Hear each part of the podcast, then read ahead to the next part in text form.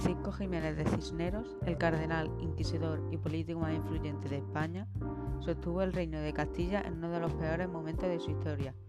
En 1506, la muerte de Felipe I de Castilla, el Hermoso, sumió a Juana de Castilla en la locura. Junto a parte de la corte, la hija de los reyes católicos se echó el cadáver de su marido a los caminos castellanos afectados por una epidemia de la peste negra y dejó el reino en el desgobierno más absoluto. Cisneros, el fiel consejero e inquisidor general en los tiempos de Isabel la Católica, intentó en ese momento domar el caos. La peste, que probablemente mató al anterior rey, campaba a sus anchas por la meseta, mientras la nobleza planeaba ya la mejor forma de aprovecharse de la anarquía.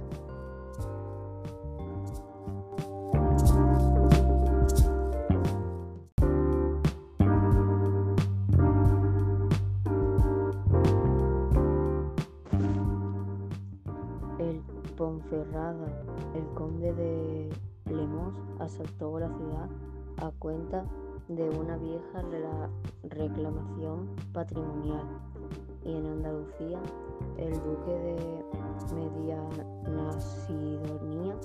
trató de apoderarse de Gibraltar.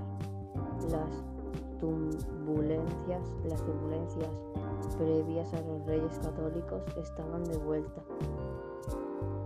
Cisneros dio un golpe en la mesa pidiendo orden, pero al fin y al cabo la legítima soberana era Juana.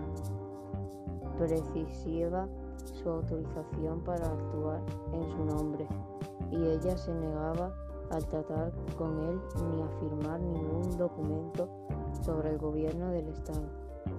Y no solo eso, también se negó a entregarle el capeló. el capeló cardenalicio que los reyes católicos habían gestionado en su favor. Él todavía, obispo, escribió a Fernando el Católico que se encontraba en su reino italiano pidiéndole su retorno incondicional y que olvidara las viejas ofensas.